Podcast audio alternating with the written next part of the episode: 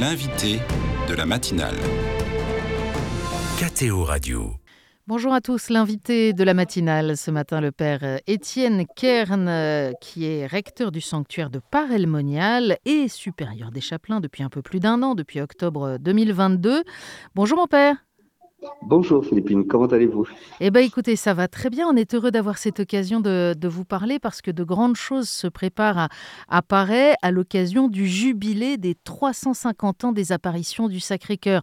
Alors on va évoquer concrètement ce jubilé, euh, son ouverture, ce qui va se passer pendant l'année, mais peut-être d'abord, Père Étienne, pourriez-vous rappeler aux plus distraits d'entre nous l'histoire euh, de ce sanctuaire?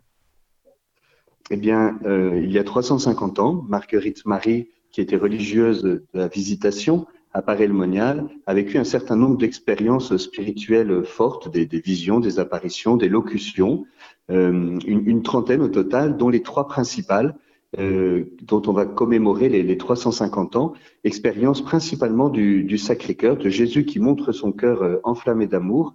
Et c'est à partir de ces apparitions que la, la dévotion au Sacré-Cœur va ensuite rayonner dans toute l'Église. Alors c'est assez rare de fait euh, des apparitions du, Christ et du, ou du Sacré-Cœur de Jésus, parce que quand on dit apparition spontanément comme ça, on pense plutôt euh, apparition de, Marie. Euh, peut-être un mot, sœur Marguerite Marie, elle va être aidée, conduite aussi par quelqu'un qui deviendra son grand ami, c'est Claude la Colombière oui, à chaque fois qu'il y a des expériences mystiques qui, sont vécues, eh bien l'Église demande qu'il y ait un discernement, et ce discernement va être euh, vécu concrètement par ce jeune jésuite de 34 ans lorsqu'il arrive à Paris-le-Monial et qui, a, qui est réputé pour son, son intelligence, c'est un grand orateur, et aussi son discernement, l'accompagnement des âmes, et c'est lui qui va authentifier que les apparitions sont véritablement de Dieu et non pas de l'imagination de Marguerite Marie ou une tentation du démon, comme elle-même en avait peur, et qui va euh, aider à, déployer euh, cette dévotion avec les jésuites dans l'Église. Alors, euh, vous le disiez, cette dévotion au Sacré-Cœur de Jésus, elle va se, répandre, se déployer de façon d'ailleurs incroyable si on compte le nombre d'églises, d'écoles qui portent le nom du Sacré-Cœur de Jésus. Et en même temps, on a l'impression que là, de façon très contemporaine, c'est peut-être un, peu un peu moins le cas.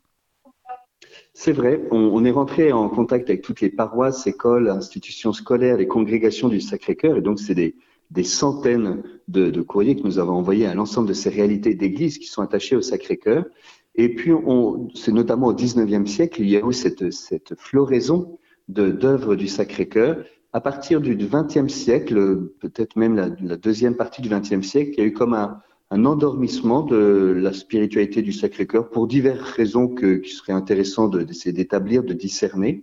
Euh, et à partir des années 75, avec la, venue de la communauté d'Emmanuel, il y a eu comme un réveil du sanctuaire et puis finalement, il y a beaucoup de, personnes qui sont attachées au Sacré-Cœur et en soufflant un peu sur les braises, eh bien, on s'aperçoit que ça peut, la flambée peut reprendre.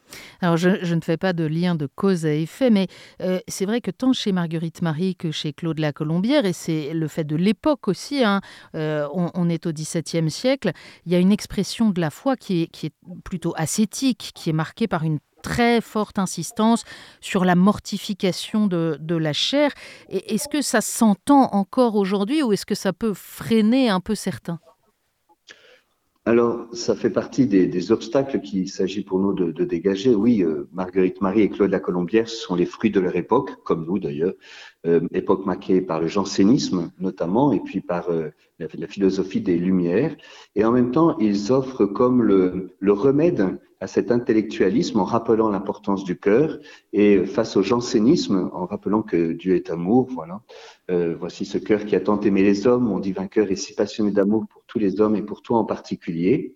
Euh, et, il y a là comme le remède. Et en fait, ce remède n'a pas toujours été bien reçu dans la mesure où on a pu accentuer de manière un peu unilatérale, se focaliser sur certaines, euh, on va dire certaines pénitences que s'infligeait Marguerite Marie, un certain langage, euh, et, sans, comprendre le, bouleversement qui s'opérait avec les apparitions du Sacré-Cœur.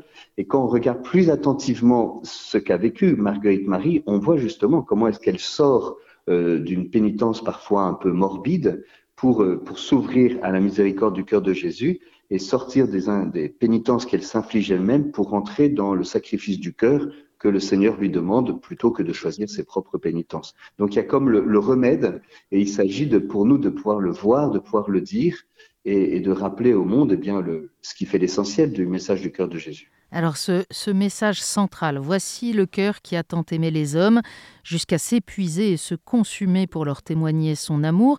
Euh, c'est à partir de ça que vous portez, que vous construisez votre vision pour le sanctuaire. Vous, vous la portez souvent à travers euh, trois mots, communion, réparation et mission. J'aimerais que vous nous expliquiez un peu, peut-être on les prend un par un, communion. On a déjà entendu dans tout ce que vous venez de nous dire euh, une forme de communion puisqu'on entend que sont impliquées les sœurs de la visitation, les pères jésuites et puis plus récemment la communauté de l'Emmanuel. Oui, c'est vrai que cette communion, elle s'origine dans le cœur de Jésus, qui est la source de la communion entre euh, Marguerite Marie et Claude la Colombière, qui vont se recevoir l'un l'autre comme frères et sœurs.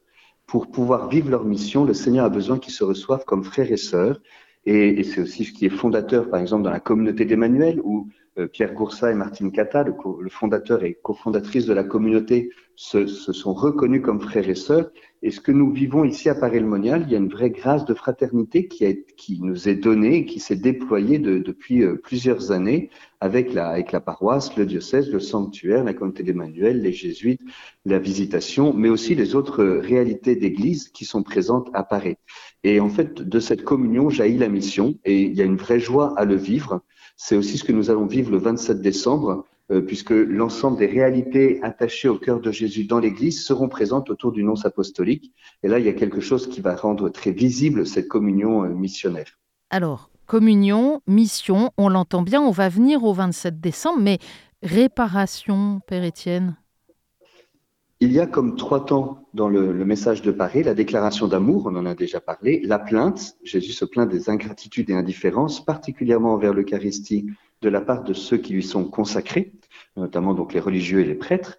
Et puis le troisième temps, c'est euh, est-ce que toi du moins tu veux me rendre amour pour amour? C'est une demande que le Seigneur fait de pouvoir euh, euh, aimer pour ceux qui n'aiment pas, de pouvoir adorer, louer le Seigneur pour ceux qui ne l'aiment pas, ce que l'on appelle dans la théologie catholique. Alors, la rédamatio, le rendre amour pour amour, qui est un mot plus, plus compliqué, mais c'est aussi la réparation, c'est-à-dire de pouvoir euh, contribuer humblement par euh, nos prières, nos, sacrifices aussi, notre louange, notre adoration, et eh bien de pouvoir euh, réparer les, les, offenses dont souffre le Seigneur.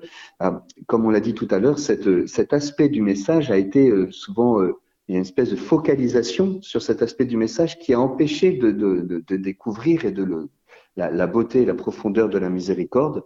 Et, en même temps, aujourd'hui, dans, le contexte actuel de ce que vit l'Église et ce que vit la société, cette dimension de la réparation retrouve toute son actualité après avoir été délaissée quelques années.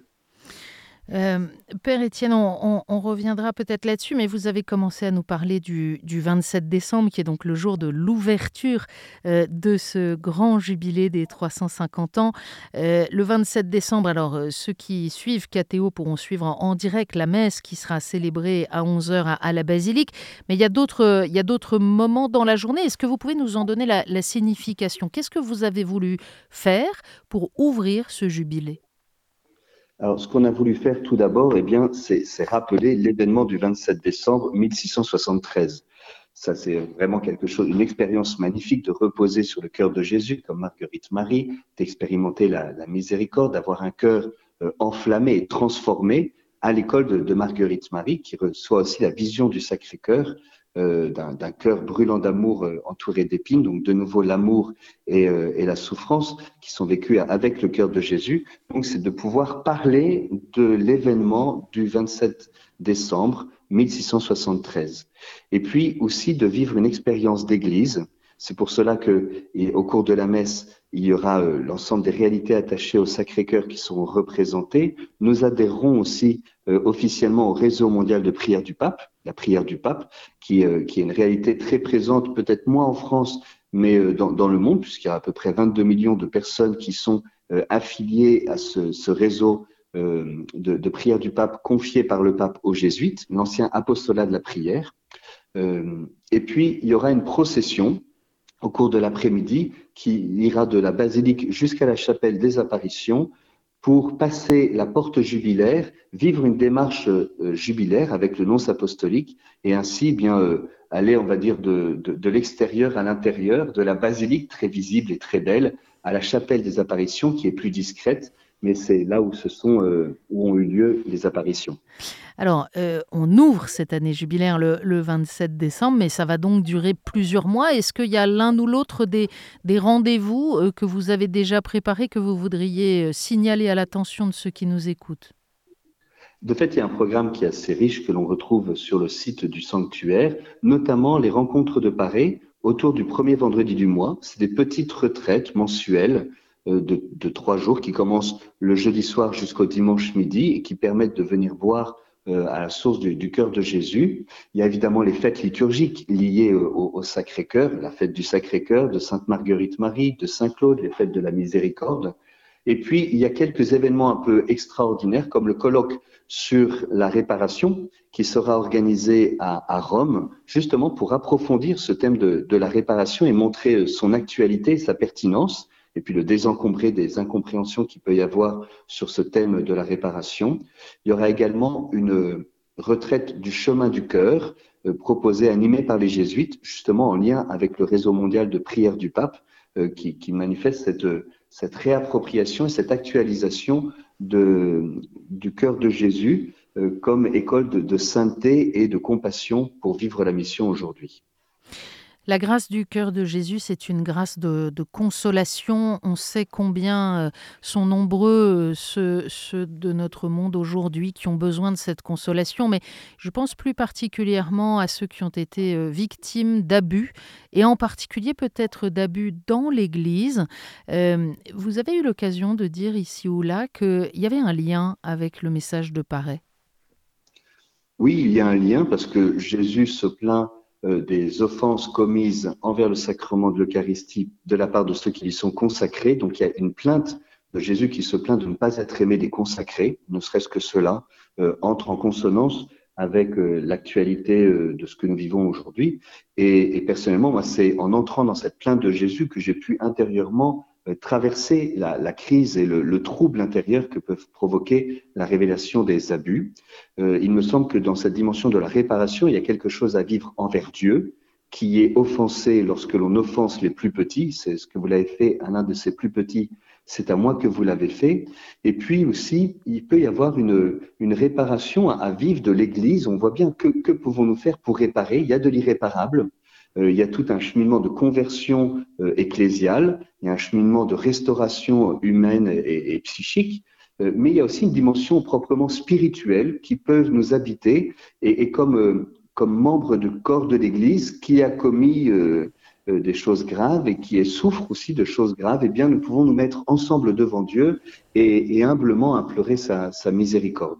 Et puis on peut aussi prier le Sacré-Cœur de Jésus pour qu'il apporte cette consolation à ces cœurs euh, brisés des, personnes victimes.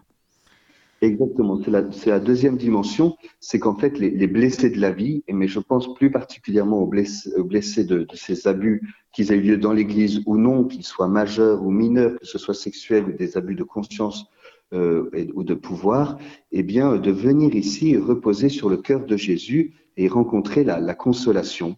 Je me souviens encore récemment une mère de famille qui avait perdu son, fils et son petit-fils, qui m'a confié que euh, n'avait nulle part où reposer la tête, mais que en venant ici à Paris-le-Monial, elle avait compris que s'il y avait quand même un endroit où elle pouvait se reposer, c'était sur le cœur de Jésus. Eh bien, je crois que cette expérience de repos, de consolation, de déposer ce qui nous agite, et inquiète, beaucoup peuvent l'expérimenter auprès du cœur de Jésus et particulièrement à Paris-le-Monial.